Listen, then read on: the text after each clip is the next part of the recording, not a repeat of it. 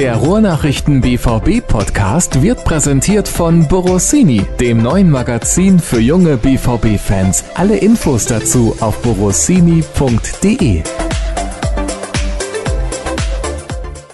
Dirk, bist du auch so aufgeregt? Der erste Podcast ohne Sascha Staat. Stimmt das? Ist das wirklich so? Ich meine ja. Und falls sich unsere Hörer jetzt noch nicht erschrocken haben, müssen sie es auch gleich nicht mehr. Hier ist Jürgen Kors und herzlich willkommen zur nächsten Ausgabe unseres RNBVB Podcasts. Mir zugeschaltet ist der liebenswerte Kollege Dirk Krampe. Hallo Dirk. Hallo Jürgen, schön, dass du liebenswert sagst. Das finde ich sehr nett von dir. Ja, ja, es ist äh, eine reine Lobhudelei-Sendung oh. heute. Äh, wie sich, wie sich, wie sich das gehört. Äh, außer bei der sportlichen äh, Analyse. Da müssen wir natürlich Klartext reden. Aber ansonsten wollen wir natürlich freundlich miteinander umgehen. Die Zeiten sind schwer genug, oder? Das. Dirk, eine Champions League-Saison ohne Fans, ohne Auswärtsreise. Die kann man dann auch eigentlich beenden. Du hast eine gehabt, erinner dich mal zurück. Lazio Rom. Ne? Ich war, ich war in Rom bei Lazio und äh, in Rom und äh, habe das sehr genossen. Das war im, im äh, Spätherbst quasi. In Mittelitalien war es noch 20 Grad T-Shirt-Wetter. Und äh, ja, das war die weiteste und äh, seit langem auch weiteste und einzige Reise, glaube ich, die ich gemacht habe. Ja, eine ganz merkwürdige Saison, da hast du vollkommen recht. Ähm, trotzdem schade, dass sie zu Ende ist. Also ähm, man muss, glaube ich, äh, zugestehen, dass das ein verdienter Sieg oder ein verdientes Weiterkommen jetzt auch von Man City ist. Das haben, glaube ich, auch äh, ausnahmslos alle Beteiligten so gesehen. Das fand ich auch ganz bemerkenswert, dass man da so ehrlich ist. Es haben auch nicht so allzu viele gehadert mit ähm, ja der Elfmeterszene, die ja strittig war und äh, haben eigentlich alle zugegeben, dass es ein äh, verdientes, verdientes Weiterkommen für Man City ist und ähm, Trotzdem schade finde ich, dass es vorbei ist, denn ähm, ja, so ein nochmal mit so, so ein Wiedersehen mit Paris, noch so eine nächste Runde, das hätten wir, glaube ich, beide ganz gut gefunden. Durchaus, durchaus. Kann man sagen, man geht erhobenen Hauptes aus äh, einem Wettbewerb oder ist es tatsächlich einfach ja ein sportliches Kräftemessen und wenn du verlierst, hast du halt verloren? Und äh, gibt's gibt's sowas wie eine akzeptable Niederlage gegen einen Gegner dieses Kalibers? Ja, würde ich, würde ich schon sagen. Also äh, man hat deutlich erkennen können, wo die Unterschiede lagen zwischen den beiden Mannschaften, zwischen den Kadern, muss man glaube ich auch sagen. Denn wenn man mal gesehen hat, was dann bei Guardiola auf der Bank saß und was in Dortmund auf der Bank saß, auch was auf dem Platz stand, da muss man so ehrlich sein, das ist noch ein Unterschied gewesen. Und ähm, ja, ich glaube, City Kader hat, glaube ich, einen Marktwert von 1,2 Milliarden Euro. Also das ist doppelt so, annähernd doppelt so hoch wie bei Borussia Dortmund. Und das hast du dann tatsächlich auf dem Platz auch gemerkt. Also da waren schon so richtig, richtig gute Fußballer, gestandene Fußballer, die auch in diesen, in diesen Spielen schon äh, ein paar Mal dabei waren. Und bei Dortmund hattest du dann auch viel unerfahrene Spieler auf dem Platz. Das hat sich gerade bei Ansgar Knauf, finde ich, deutlich bemerkbar gemacht. Ähm, auch Matteo Morey, ähm, Jude Bellingham war so ein bisschen das Gegenbeispiel. Er ist ja auch sehr jung noch, aber er hat, äh, ja, glaube ich, mit sehr, sehr viel Leidenschaft und Herzblut sich in diese Duelle äh, geschmissen und war in beiden Partien, glaube ich, bester Borusse. Aber es war schon ein großer Unterschied, so was die Kaderqualität angeht. Und von daher war es am Ende dann auch so, dass sich die Qualität durchgesetzt hat. Es gab aber Phasen, ich meine, die, die Dortmunder haben nicht zu, zu Unrecht darauf verwiesen, dass man nach drei der vier äh, Halbzeiten eigentlich in der nächsten Runde war, ja. Und ähm, abgerechnet wurde dann aber erst zum Schluss. Das ist dann leider so. Mhm. Ja, im Rückspiel waren die ersten 15, 20 Minuten, um mal ein bisschen ins Detail zu gehen, vom BVB richtig gut. War es dann Manchester City, das aufgedreht hat, oder war es der BVB, der nachgelassen hat? Wo dann diese Wende nach und nach kam, erst mit vielen Chancen und nach der Pause dann auch mit den Gegentoren. Ich glaube, das eine bedingt das andere. Also Manchester City hat schon dann nach der Anfangsphase sehr, sehr viel Druck aufgebaut und sie sind ja unglaublich ball- und passsicher, äh, haben gutes Positionsspiel auch und ähm, von daher war es dann immer schwieriger, Entlastung äh, zu kreieren und das dann auch vernünftig nach vorne zu spielen. Ähm, alle waren ja eigentlich ausnahmslos, auch Erling Haaland, äh, waren mit sehr, sehr viel Defensivarbeit äh, ja, betraut und auch gefordert und von daher wurde es dann immer schwieriger. Nach vorne ging dann nicht mehr ganz so viel. Ähm, nach dem Tor ähm, hat City sich so ein bisschen schütteln müssen, aber sie haben dann eigentlich auch wie eine Spitzenmannschaft darauf reagiert. Sie haben sich davon jetzt nicht irgendwie aus dem Konzept bringen lassen und der Druck, der wurde dann schon sehr, sehr groß, ähm, auch weil Dortmund Fehler gemacht hat, aber das waren eben auch erzwungene Fehler durch gutes Pressing und ähm, ja, bis zur Pause hat man das dann noch gut verteidigt, aber es war eigentlich schon da, fand ich jetzt relativ absehbar, dass es äh, schwierig werden könnte, das durchzuhalten bis zum Schluss. Und ja, es hätte da ein 2 zu 0 gebraucht. Ähm, oder eben vielleicht ein City, was ein bisschen nervös wird, je länger es 1 zu 0 steht. Dazu kam es dann eben nicht, weil relativ, nach, relativ schnell nach der Pause ja dann der Elfmeter-Pfiff kam. Und ähm, ich glaube, mit diesem Gegentor äh, kippte auch so ein bisschen ja nicht nur die Stimmung und die, die, die Ordnung, sondern eben auch so der Glaube. Also da war dann nicht mehr so ganz viel Glaube vorhanden, dass man das dann nochmal umbiegen kann. Mhm. Edin Terzic hat äh, sinngemäß gesagt, wir wussten ja, dass es für einige aus unserer Gruppe, aus der Mannschaft, vielleicht die letzte Chance auf ein Halbfinale ist und für einen großen Teil der Gruppe auch die allererste Chance, sich auf diesem Niveau zu beweisen. Ähm, nur Junge und nur Alte, ist das so vielleicht auch ein bisschen ein Teil der Problematik im Kader, dass so ein, so ein gesunder Mittelbau fehlt. Du hast die Jungen angesprochen, wie Morey, Knauf, Bellingham, der weit überperformt hat. Ähm, und eine ganze Reihe alter Strategen wie Hitz, Hummels, Reus. Ähm, Fehlt es ein bisschen in der Mitte? Ja, eigentlich nicht. Äh, zumindest saßen ja noch so ein paar auf der Bank. Äh, ich sag mal Hazard, äh, auch Julian Brandt, der ist zwar auch erst, glaube ich, 24, aber auch schon viel Erfahrung dabei. Er spielt schon lange auch Bundesliga und hat auch schon viele internationale Spiele gespielt. Und Thomas Delaney hat natürlich gefehlt. Das wäre jetzt so einer, dem ich, bei dem ich sagen würde, okay, der hat ähm, noch nicht das Alter, wo man über Karriereende vielleicht nachdenkt, aber er ist auch eben kein Grünschnabel mehr. Ähm, der wäre so auch so einer gewesen. Der hat natürlich gefehlt. Ähm, insgesamt ist es, ist es ja nicht nur, nicht nur eine Sache der Mischung, sondern glaube ich tatsächlich dann eben im Viertelfinale, da sind ja die acht besten Mannschaften Europas und da hast du dann halt enorme, enorme Qualität. Und das ist teilweise auch altersunabhängig. Ja, wenn man den jungen Foden gesehen hat bei Man City, der ist auch noch keine 20 aber der kann schon richtig was. Ne? Da ist dann so ein, so ein Typ Bellingham auch ähm, im Alter, im jungen Alter schon sehr, sehr gut und da ist er da zum Beispiel dann von so einem Ansgar Knauf sehr, sehr weit entfernt. Der ist viel weiter und ähm, es ist eine Qualitätsgeschichte am Ende. Nicht nur unbedingt des Alters, eine Sache des Alters. Aber natürlich war jetzt gestern so die Mischung, also die Spieler, die du meinst, in Alter von 25, 26, 27, da gab es jetzt nicht ganz so viele von. Das hat so ein bisschen gefehlt, aber das ist natürlich auch Form geschuldet gewesen und auch verletzungsbedingt. Mhm. Meine These, Qualität zeichnet sich halt auch in solchen Spielen dadurch aus, dass man eben intuitiv die richtigen Entscheidungen trifft und keine Fehler macht und leitet damit vorsichtig über zur Diskussion um Emre Can. Ja, ja.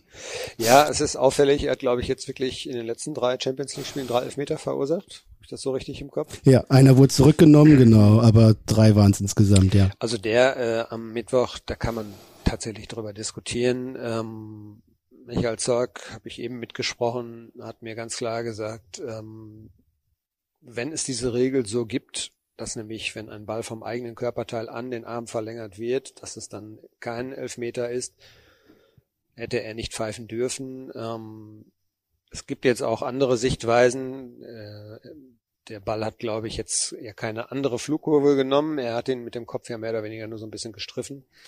Und sein Arm war halt extrem weit raus. Also ich kann nachvollziehen, dass man da auch vielleicht auf elf Meter entscheidet. Das ist jetzt einfach ein bisschen Pech, aber ähm, es, es ist eigentlich nur so eine, so eine Verkettung jetzt. Also er hat in den Spielen vorher auch schon Fehler gemacht in Manchester. Das war nun auch ein ganz gravierender Fehler von ihm. Und ähm, ich finde, ja, er ist, er ist, glaube ich, ein bisschen überspielt. Er macht eigentlich, äh, so habe ich es formuliert, er macht auch ein bisschen mehr oft, als es dem BVB manchmal gut tut. Er will unheimlich viel. Er ist mit sehr großem Engagement dabei. Das zeichnet ihn so ein bisschen aus. Aber er versucht eben manchmal auch Dinge, die er vielleicht gar nicht in seinem Repertoire so, so drin hat. Und ähm, lange Bälle zum Beispiel, ja, er hat ein paar gute Bälle natürlich auch schon gespielt, das muss man auch mal sagen.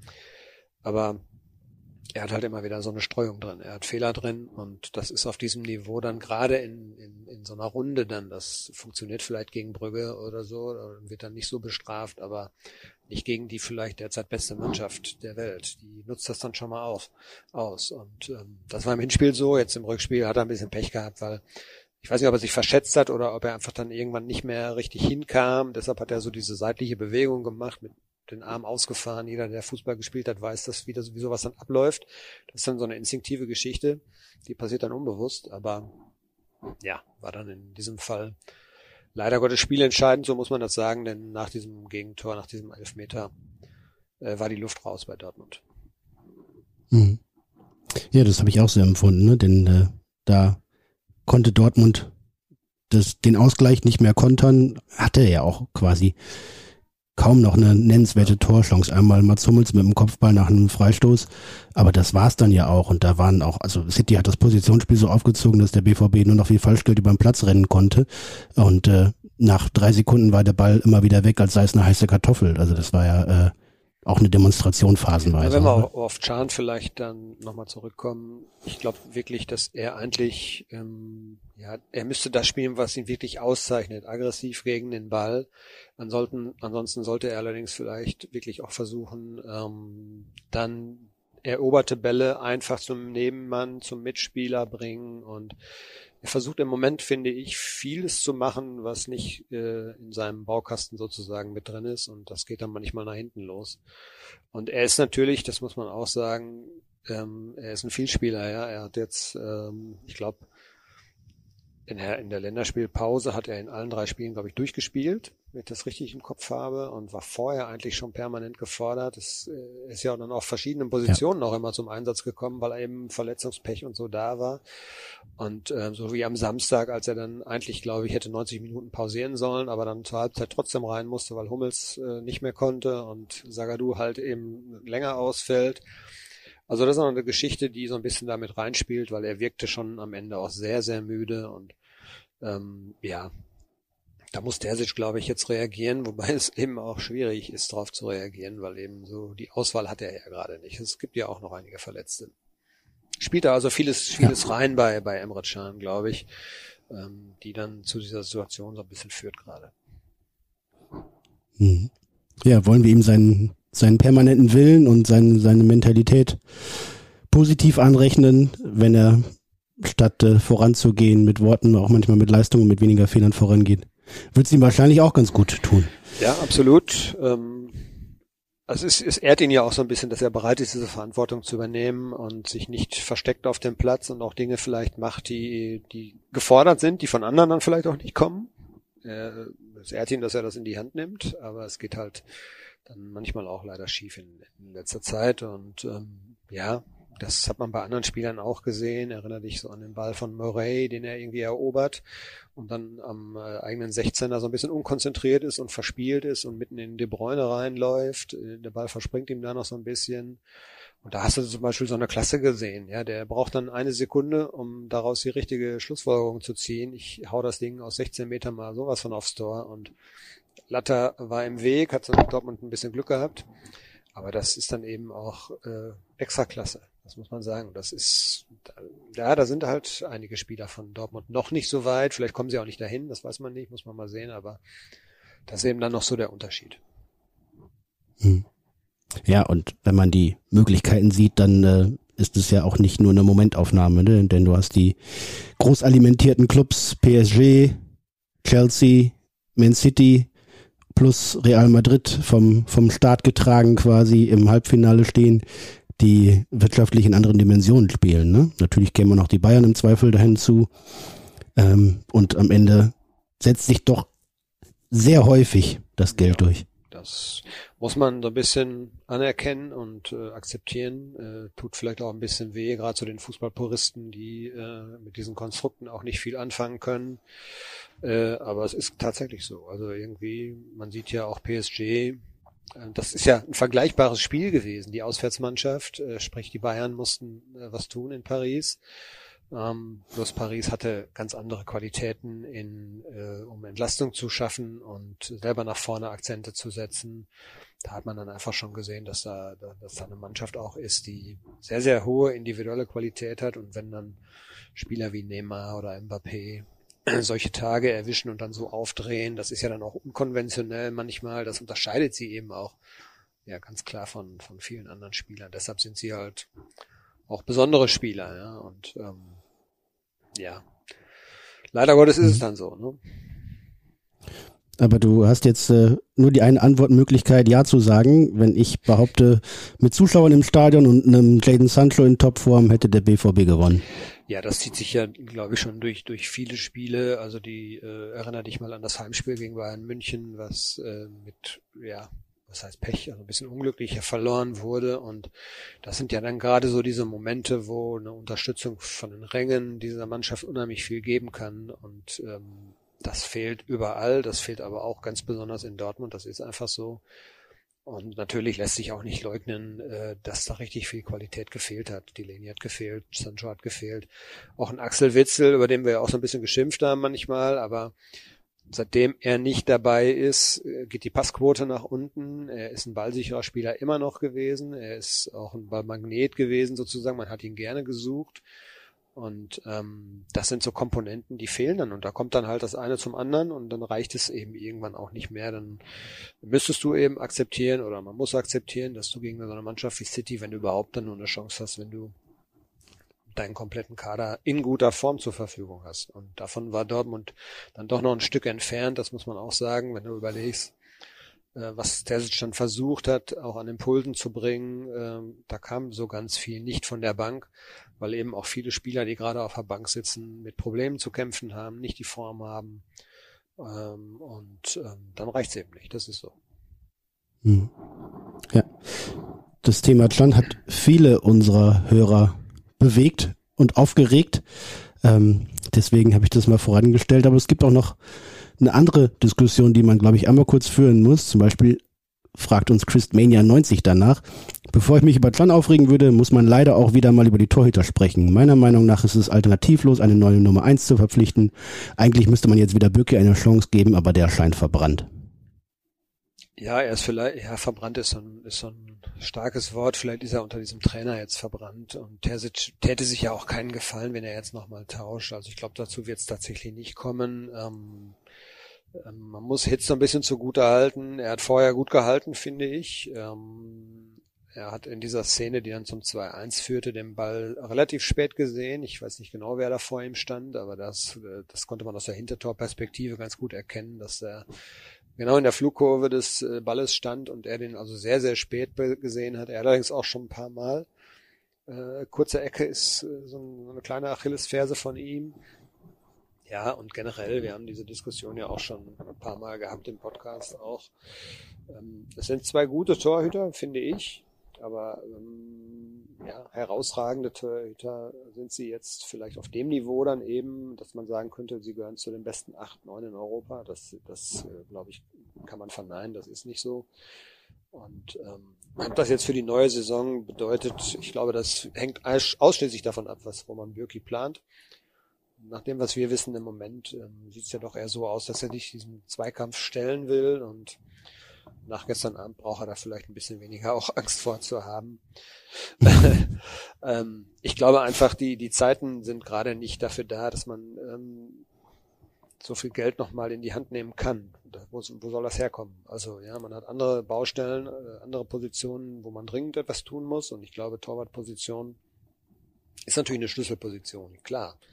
Aber das war eigentlich nicht geplant und ich weiß nicht, ob es das Budget hergeben würde. Hängt maßgeblich davon ab, was sich auch äh, erzielen lässt durch Transfers. Ja, das wird ein Thema sein. Also das ist ja das, was wir wissen. Ich weiß nicht, ob du es anders siehst. Ähm, Sie haben ein bisschen ein Auge drauf. Sie wollen vorbereitet sein, wenn Roman Bürki das Signal geben sollte, dass er sich verändern möchte. Aber ansonsten, glaube ich, werden wir mit diesen beiden Torhütern in die neue Saison gehen.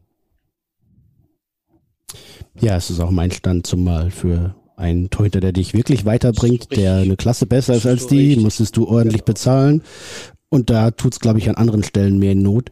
Wenngleich, äh, wenn man schaut, was zum Beispiel äh, der Jan Sommer als, als ewiger Konkurrent der beiden ja auch, äh, als Schweizer, äh, da spielt und wie er mitspielt, dann ist er schon bärenstark. Und weil er halt ein guter mitspielender Torwart ist, verzeiht man ihm vielleicht auch mal mehr, wenn er einmal durch die Hosenträger gleiten lässt, weil er ansonsten einfach sehr präsent ist und eine positive Ausstrahlung hat und sehr ins Spiel eingebunden ist. Und ich kann mir nicht vorstellen, dass äh, Marco Rose, nur weil er dann in Dortmund der Trainer ist, äh, da ein ganz anderes Torwartspiel mit der Mannschaft haben möchte im Aufbau. Also wenn man so sich das anguckt, dann könnte es natürlich tatsächlich sein, dass es ein bisschen pro Hits gehen könnte, weil man hat auch gestern äh, gesehen, dass er immer versucht, Bälle flach zu spielen und den Spielaufbau so einzuleiten. Weite Schläge gibt's nur in höchster Not und unter Bedrängnis.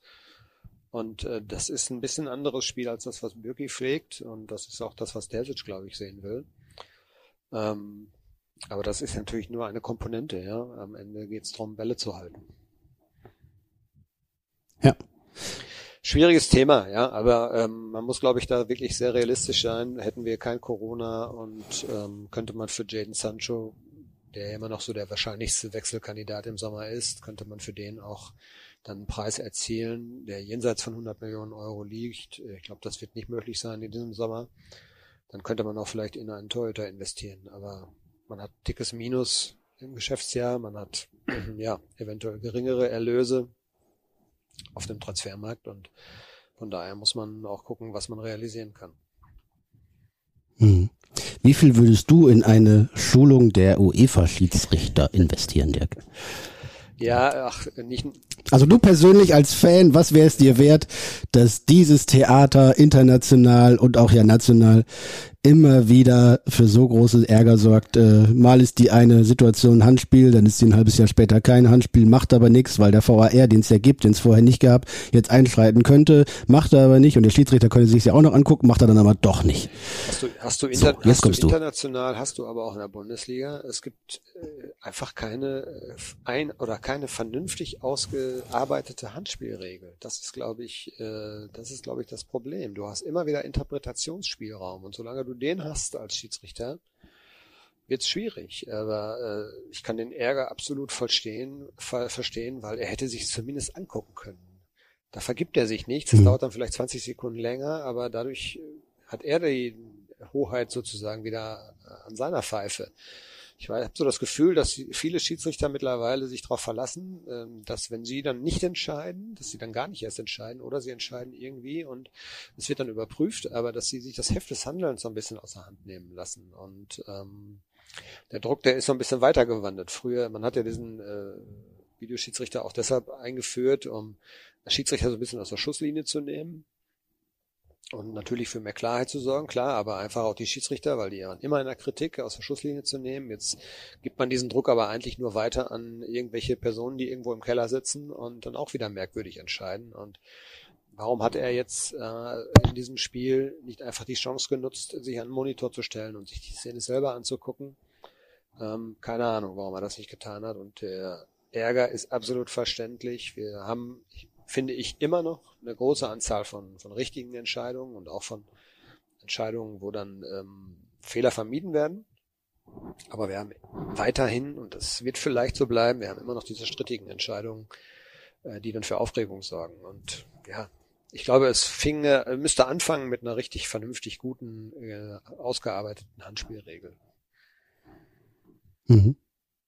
Und ich finde, was du gesagt hast, die Verantwortung wird ein bisschen weitergegeben an irgendwelche Bildschirme, aber damit ja auch die Position des Schiedsrichters eklatant geschwächt, beziehungsweise er schwächt sie selber. Absolut. Denn wenn er nach außen geht und sich das anschaut, dann hat er entschieden und er ist die Macht auf dem Platz und er sagt, wo es lang geht. Wenn er sich das allerdings abnehmen lässt, dann verliert er ja automatisch an Autorität und wird damit umso angreifbarer. Ja, man macht sich's vielleicht, ich weiß nicht, ob es so der, der Hintergrund ist, aber manche machen sich's da ein bisschen einfach. Die sagen dann einfach, ja, ich habe es nicht richtig gesehen, ich habe entscheiden lassen, die haben sich die Bilder angeguckt, die entscheiden und ich habe damit nichts zu tun. Ist schwierig und dann gerade auf dem Niveau äh, Viertelfinale Champions League, da geht's ja auch um richtig richtig viel, da geht's nicht nur um Prestige, auch um richtig viel Geld und ähm, das ist dann schon ärgerlich, wenn dann Spiele so vielleicht vorentschieden werden. Ja. Den Beitrag von Schnitzel 09 muss ich vorlesen, denn hier steht zuerst Pflicht. Ihr macht den besten, ihr macht den besten BVB-Podcast, Applaus-Emoji und Frage, könntet ihr euch vorstellen, dass Jude bald mal als Kapitän auflaufen könnte? Danke und schönen Tag. Der Sascha ja letztens, letztens, da war ich ja dann noch dabei sogar auch, ähm, ganz nett formuliert, wenn ihr wollt, dass wir eure Fragen vorlesen, müsst ihr uns loben, dann passiert das ganz sicher. Ähm, Jude Bellingham als Kapitän? Ja, ähm, mhm. Ich denke mal, es würde, glaube ich, keinen Sinn machen, das vielleicht schon im nächsten Jahr oder so zu tun. Ähm, ja, da wird sich, glaube ich, auch nicht viel dran ändern. Marco, Marco Reus wird da der Kapitän, glaube ich, bleiben. ähm, aber warum nicht? Er hat ja auch äh, ganz gute Sachen so gesagt und gepostet, so von wegen, wie stolz er ist, auch diese, in dieser Mannschaft zu spielen und wie viel er noch vorhat. Und ja, seine Art auf dem Platz ist natürlich passt natürlich auch super gut äh, ins Ruhrgebiet rein und auch zu Borussia Dortmund. Er ist äh, absoluter Fighter und Kämpfer und wehrt sich mit allem, was er hat. Und das kommt hier natürlich super gut an. Und wenn das eine lange Geschichte wird mit dem BVB und ihm, äh, muss man ja auch mal sehen, wenn er sich so weiterentwickelt, werden natürlich auch ganz schnell wieder Begehrlichkeiten von anderer Stelle kommen. Und Pep Guardiola hat ja gestern schon gesagt, wie toll er ihn findet muss man mal abwarten, aber wenn er hier noch länger spielt, warum nicht? Ähm, wäre er sicherlich prädestiniert dafür, auch mal irgendwann Kapitän zu sein. Warum nicht? Ja, ich finde es erstaunlich und er hat eben diese, diese Qualität und die Klasse auch in so einem Spiel und trotz seines jungen Alters dann einfach auch viele richtige Entscheidungen zu treffen, weil er es einfach instinktiv macht. Ne? Das ist schon cool. Absolut. Ja, wir waren ja auch, äh, was heißt skeptisch, aber wir haben ja schon ein bisschen gestaunt, haben gedacht, okay, äh, wir haben jetzt eine Corona-Situation, äh, die ja damals dann schon ja, eskalierte sozusagen, wo man eigentlich wusste, dass das kein Momentum ist äh, für, für ein paar Monate, sondern das könnte schon noch ein bisschen dauern. Und dann gibt man für einen, der in der zweiten englischen Liga spielt und äh, 17 Jahre alt ist, so viel Geld aus. da haben wir schon noch ein bisschen ja auch gezuckt. Aber er hat das tatsächlich ja äh, sehr, sehr schnell gerechtfertigt und jetzt gibt es, glaube ich, keinen mehr, der sagt, das Geld ist falsch angelegt gewesen. Also das war schon eine gute Transferentscheidung, da hat man gut hingeschaut. Absolut, absolut. Wir müssen reden, Dirk. Nicht zum ersten Mal, vielleicht auch noch nicht zum letzten Mal über Erling Haaland. Richtig. Du bist ich merke, du bist ein richtiger Podcast-Profi. Michael Sorgt hat mir, du weißt schon genau, was Michael kommt. Sorgt hat mir gestern leid, weil er, er weiß ja mittlerweile, wie das läuft und ähm, ich weiß nicht, es haben glaube ich ja alle äh, mittlerweile, äh, ob das Sebastian Kehl ist oder Michael Zorg oder auch Hans-Joachim Watzke, haben ja betont, dass man mit dem äh, Norweger plant, dass man äh, das auch klar kommuniziert hat, aber er wird natürlich trotzdem jede Woche wieder danach gefragt. Und ähm, das wird sich auch noch fortsetzen, das wird sich erst recht fortsetzen, wenn sich das rauskristallisiert, dass der BVB die Champions League verpassen wird. Also das wird uns begleiten, äh, bis er vielleicht dann am ersten Spieltag der neuen Saison tatsächlich noch das schwarz-gelbe Trikot äh, trägt oder bis dann die Sommertransferperiode vorbei ist. Äh, und dann geht's aber irgendwann direkt wieder weiter, wenn es in die Wintertransferperiode geht. Also es wird ein Thema bleiben. Dafür wird natürlich nicht zuletzt auch äh, Mino Raiola sorgen, der das ja ganz gerne am Köchel hält. Wie ist denn deine Einschätzung, Jürgen? Meine Einschätzung, ich bin ja hier nur der, der Host des Podcasts, oh, ja aber würde mich, oder?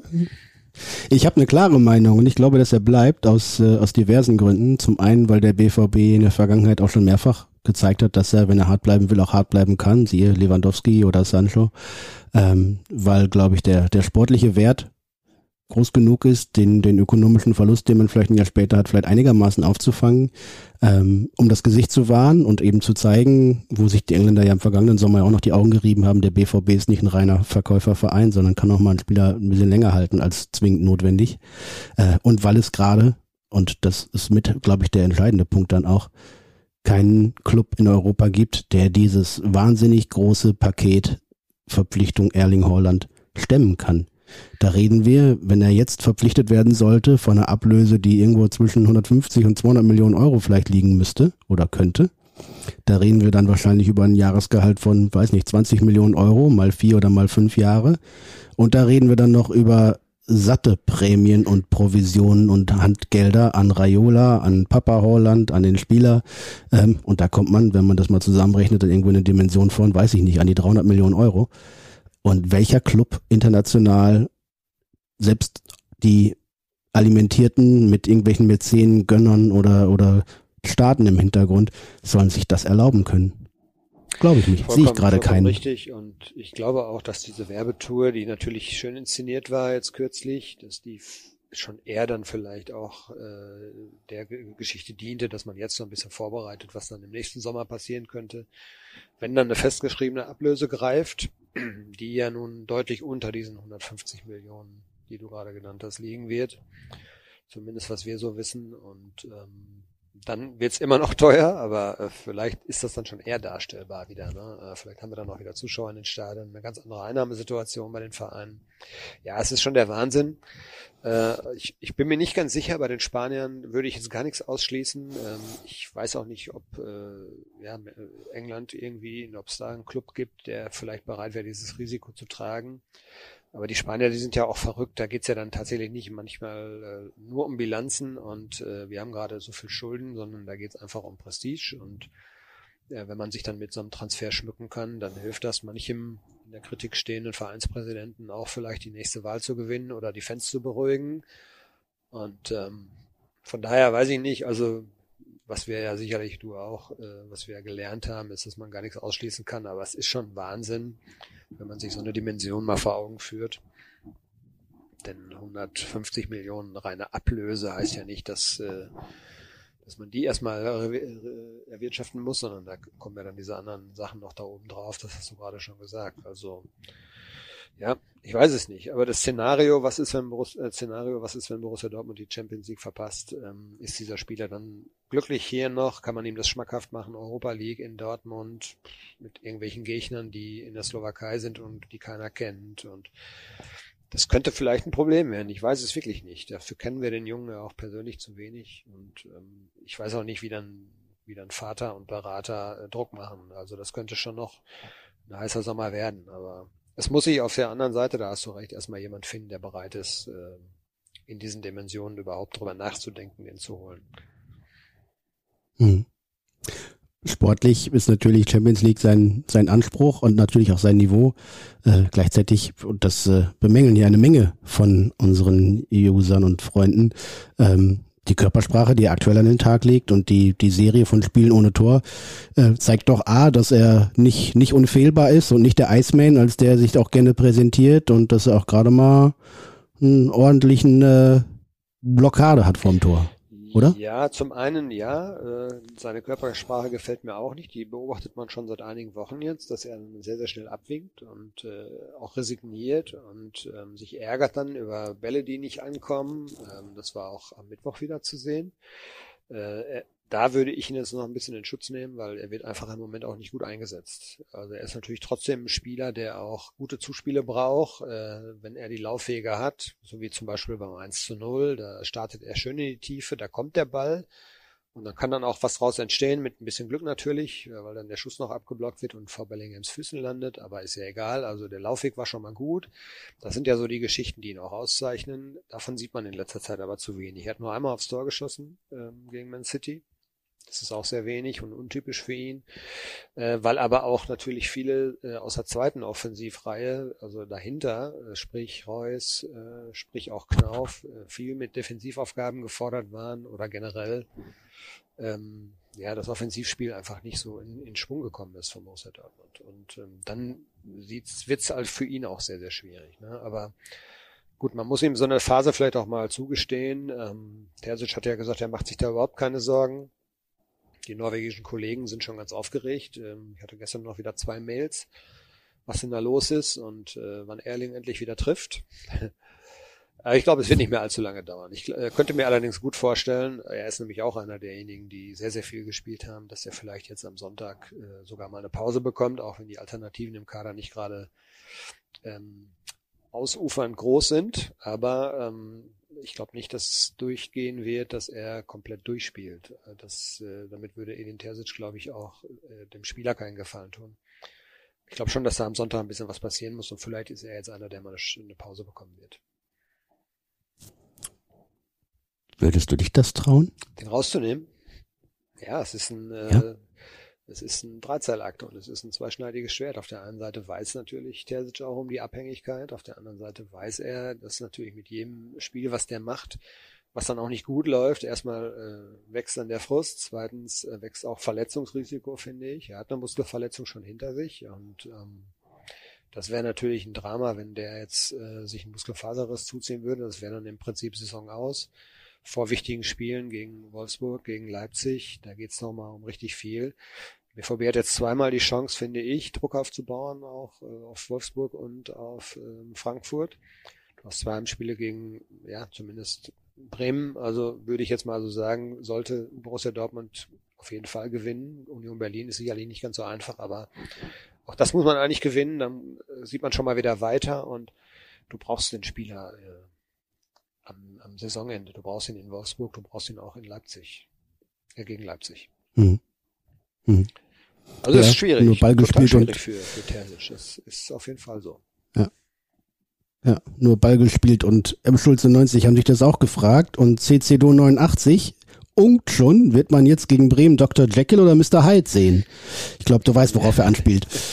Ja, ja, ja, keine, keine Ahnung, ich weiß es nicht. Ähm, ja, was man vergisst bei, bei Erling Haaland ist tatsächlich, und äh, das darf man, glaube ich, nicht außer Acht lassen. Auch so ein Spieler, der Weltklasse-Niveau darstellt, äh, darf, weil er so jung ist, auch mal eine schlechte Phase haben. Tut zwar weh dann, aber dass der mal ein paar Mal nicht trifft. Also es wird wahrscheinlich auch nicht das einzige Mal in seiner Karriere bleiben, dass er dann vielleicht mal drei, vier Spiele nicht trifft. Man, man, also man zählt ja auch gerne jetzt die Länderspiele dazu. Dafür kann aber Borussia Dortmund nun überhaupt nichts, dass er in den Länderspielen nicht getroffen hat.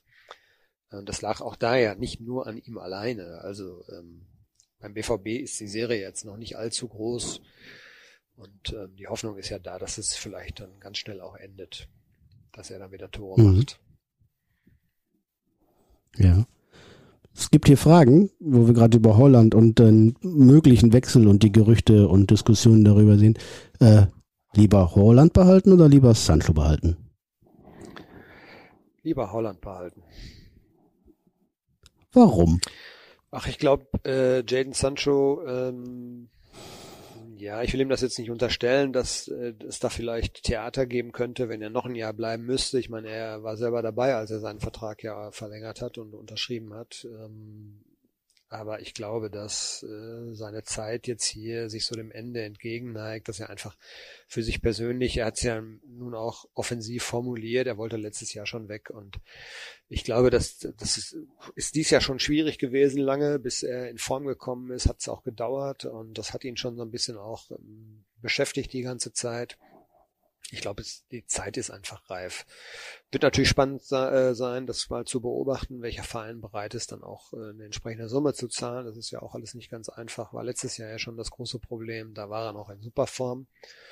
Ähm, bei Haaland ist es, äh, finde ich, eine ganz andere Geschichte. Der ist gerade anderthalb Jahre hier und ähm, das ist, was auch so die Verantwortlichen sagen, von wegen, dass ihm dieses Jahr Weiterentwicklung in Dortmund durchaus noch gut tun würde. Das kann ich auch teilen. Ich glaube, der wird sich nichts vergeben, wenn der hier noch ein Jahr spielt. Ähm, wichtig wäre tatsächlich schon Champions League, weil das ist, glaube ich, von seinem Empfinden her ist es, glaube ich, schon wichtig, dass er in diesem Wettbewerb äh, dabei ist, weil er da natürlich auch eine gute Quote, eine unfassbar gute Quote hatte und als allen bewiesen hat und da geht man nicht freiwillig einen Schritt zurück. Das tut, fällt einem dann schon schwerer. Also ähm, ich glaube, wenn das tatsächlich so passiert, dass der BVB das noch schaffen sollte, was sehr, sehr schwierig wird, ich glaube, ja, äh, machen wir uns ja nichts vor. Aber wenn das gelingen sollte, äh, wird das auch so passieren, dann wird er hier bleiben. Äh, wenn sie die Champions League verpassen, rechne ich damit, dass es auf jeden Fall, ja, paar intensive Gespräche noch mit seinem Berater geben wird und dass man dann auch Überzeugungs, dass man dann auch Überzeugungsarbeit äh, beim Spieler leisten muss. Ähm, weil äh, so ein Dembele 2-0, den will er ja auch keiner mehr haben. Also einen unzufriedenen Spieler, der dann irgendwie lustlos rumkickt, ähm, das wäre nicht gut. Das äh, haben wir bei Dembele mhm. damals ja erlebt. Ne? Ja. Also wenn Michael Zorc in einem Möbelgeschäft äh, Schuhe kau äh, Stühle kaufen geht, dann wissen wir, Raiola war da und hat sich nicht gut betragen, ja? Könnte passieren, ja. Mhm. So, die Engländer sagen, don't sit on the fence, also setz dich nicht auf den Zaun, entscheide dich. Meunier oder Schulz, wen willst du verkaufen, wen willst du behalten? Meunier wirst du nicht verkaufen können. Äh, Schulz wird auch schwierig, äh, weil beide äh, gute Verträge haben, die äh, noch vor Corona-Zeiten ausgehandelt worden sind. Ähm, ich sehe jetzt momentan nur die Chance, dass Nico Schulz sagt, okay, ich habe es jetzt probiert, zwei Jahre waren es jetzt, und irgendwie steckt der Wurm drin, aber ich traue mir eigentlich schon zu, dass ich besser spielen kann, bloß vielleicht funktioniert es in diesem Trikot nicht. Und ähm, dann bin ich auch bereit, einfach um wieder Spaß an der Geschichte zu haben. Ich glaube nicht, dass der gerade momentan viel Spaß an der Arbeit hat. Also das ist ja auch noch so ein Punkt. Aber der hat halt auch einen richtig fetten Vertrag, ja. Und da muss er erstmal jemand finden. Ich glaube, der BVB wäre bereit, ihn gehen zu lassen, auch mit einer entsprechend niedrigen Ablöse. Das kann man jetzt nicht anders erwarten. Also, dass man die etwas über 20 Millionen, die man bezahlt hat, bekommt, ist utopisch. Ähm, das wäre aber für mich der erste Verkaufskandidat. Wenn er selber das forciert, ähm, bei Meunier glaube ich einfach, dass der es hier nochmal zeigen will. Da kommt ein neuer Trainer und ähm, ja, ist er, ist er wirklich so schlecht, wie er gerade hier spielt? Hoffentlich nicht, sonst hätten sie aber schon ganz schön falsch hingeguckt oder vielleicht einen falschen Spieler gescoutet, das weiß ich nicht. Aber dass man, dass man so daneben liegt, äh, haben wir ja alle nicht mitgerechnet. Wir haben gesagt, hey, ablösefrei, der kommt von Paris. Ja, da kannst du nicht viel verkehrt machen. Außenverteidiger, du brauchst unbedingt einen auf der Seite, weil Pischek irgendwann jetzt aufhört. Und äh, das ist eine gute Verpflichtung, haben wir alle gesagt. Und ähm, er, er zeigt es aber leider momentan nicht. Aber ich glaube nicht, dass, dass der nach einem Jahr die Zelte abbrechen wird. Das würde mich sehr wundern. Ja. Ja. Über Hitz und Bücke haben wir gesprochen. Akanji oder Sagadu? Oh, gar nicht so einfach. Äh, ich hätte immer äh, Sagadu gesagt, weil ich einfach sein Alter und sein Potenzial sehe. Bei dem hast du immer das Gefühl, der ist ja noch gar nicht am, am Ende seiner Entwicklung, der ist noch sehr jung. Ähm, und immer wenn der fit war, äh, hat er eigentlich, ja, ja gut, er hat auch ein paar Ausreißer gehabt, aber das haben wir ihm dann auch zugestanden, als Jugendlichen sozusagen Kollateralschaden. Aber ähm, sein großes Problem ist halt seine Verletzungsanfälligkeit. Der muss einfach mal, der müsste einfach mal jetzt wirklich ein Jahr komplett durchspielen. Ich glaube, dann würden wir den Sagadu sehen, den alle eigentlich gut finden und vielleicht noch besser dann, als wir es eigentlich von ihm schon bislang kennen. Aber der, wann hat er denn zuletzt mal ein Jahr lang äh, oder mal über eine längere Zeit durchgespielt? Das ist ja schon ewig her. Ne? Von daher, ähm, aber Akanji hat sich stabilisiert, finde ich, ähm, äh, auf einem ordentlichen Niveau. Also ähm, er hat immer mal wieder auch noch Ausreißer dabei, aber ähm, ja, von daher ist es eine unentschiedene Geschichte. Aber ich weiß auch nicht, ob der da eine Entscheidung äh, zwischen dem einen und dem anderen fallen muss. Also Innenverteidiger hat Borussia Dortmund auf keinen Fall genug. Und da wird man vielleicht die, die man hat, auch behalten. Ja, denke ich auch, ne? Und Mats Hummels äh, wird nicht mehr ewig spielen, also maximal noch zwei Jahre, ja. glaube ich. Schätze ich das richtig ein?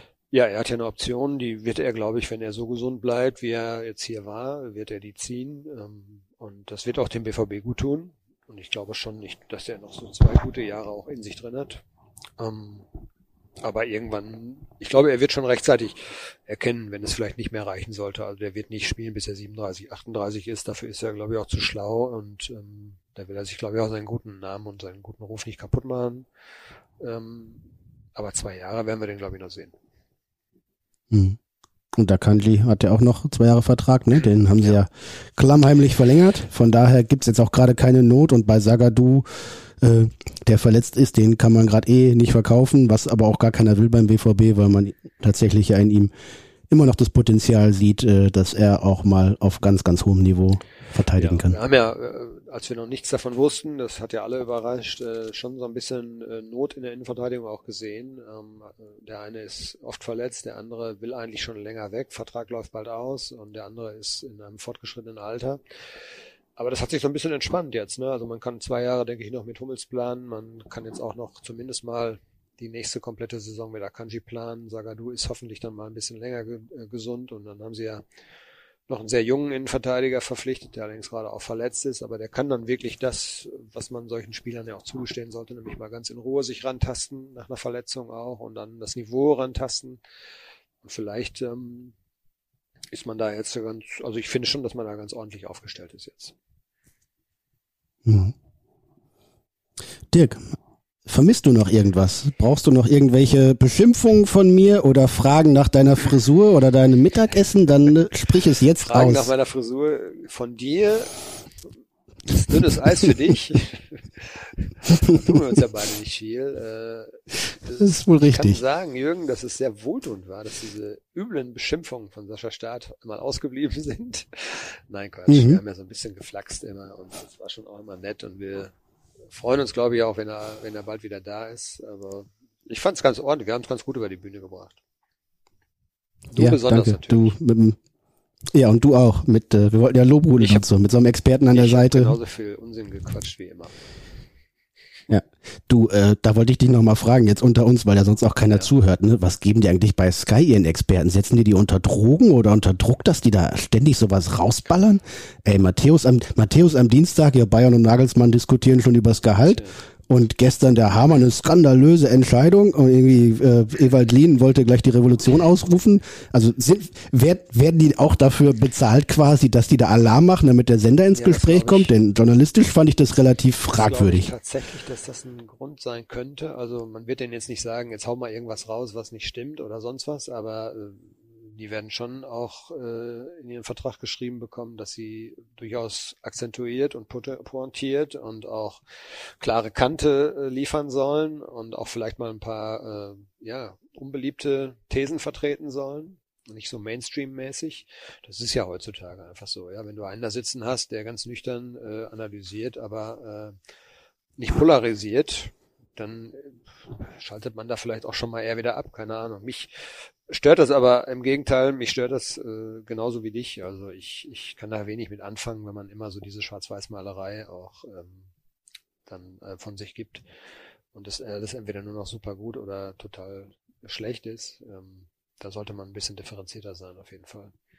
Und das, das stört mich manchmal auch. Also ich habe jetzt äh, Hamann gestern nicht gehört, aber Hamann ist ja grundsätzlich eigentlich einer, der schon ja sehr polarisiert mit dem, was er immer sagt. Und das ist, glaube ich, schon so ein bisschen Teil des Business und Teil auch äh, auf jeden Fall auch gewollt. Wir machen es anders. Da wollte ich gerade noch einhaken und äh, damit abbinden quasi äh, differenzierte und äh, wohltemperierte Berichterstattung und Analysen zu Borussia Dortmund. Wie gewohnt vom lieben Kollegen Dirk Krampe. Und, Herzlichen Dank, dass du dir die Zeit genommen hast und in dieses also du bist ja nur in einer Gastrolle sozusagen. Eigentlich sitzt du ja gerne auch auf der anderen Seite. Nächstes Mal machen wir es umgekehrt. Ah, da bin ich gespannt. Da bin ich gespannt. Schön, dass wir das so gut gemacht haben. Ich hoffe, dass es den Hörern auch gefallen hat. Dann gerne Rückmeldung. Wenn nicht, äh, nicht weiter sagen. Ansonsten gerne. Ähm, und dann schauen wir mal, ob sich der BVB gegen Werder und gegen Union jetzt Heimspiel Doppelpack in der Bundesliga als Hyde oder Jekyll präsentiert. Ich, äh, ich glaube ja, dass sie die beiden Spiele gewinnen und dann tatsächlich auch in Wolfsburg mal wieder eine Chance haben. Denn Wolfsburg jetzt gegen die Bayern, Frankfurt in Gladbach, da könnte natürlich Marco Rose dafür sorgen und Adi Hütter, die hätten ja beide was davon, wenn Gladbach gewinnt, weil Marco Rose dann als zukünftiger BVB-Trainer näher an der Champions League ist und, und Adi Hütter in Gladbach ein gutes Entree hat und in Frankfurt interessiert ihn dann ja gar nicht mehr und schon ist der BVB auf drei, vier Punkte dran. So wird's gemacht, Jürgen. Bin gespannt, ob die Mannschaft das Alles gehört klar. hat. Die sollten vielleicht auch mal den Podcast hören. Wir werden es sehen und prüfen. Vielen Dank, ja, lieber vielen Dirk. Dank, Gerne. Um den, um den geschätzten Kollegen zu zitieren, das soll's für heute gewesen sein. Und euch sei noch ans Herz gelegt. Klickt rein bei ruhrnachrichten.de slash bvb, um alles Wichtige zu erfahren. Bei Twitter at rnbvb, bei Facebook unter BVB News und überall auf den verschiedenen Kanälen. Ette dir Krampe, at Jürgen Kors. Bleibt gesund, bleibt sauber und äh, passt genau auf, was der BVB macht. Ich könnte mir vorstellen, dass auch das Saisonfinale noch diverse Spannungen bereithält. Auf Wiederhören. Tschüss.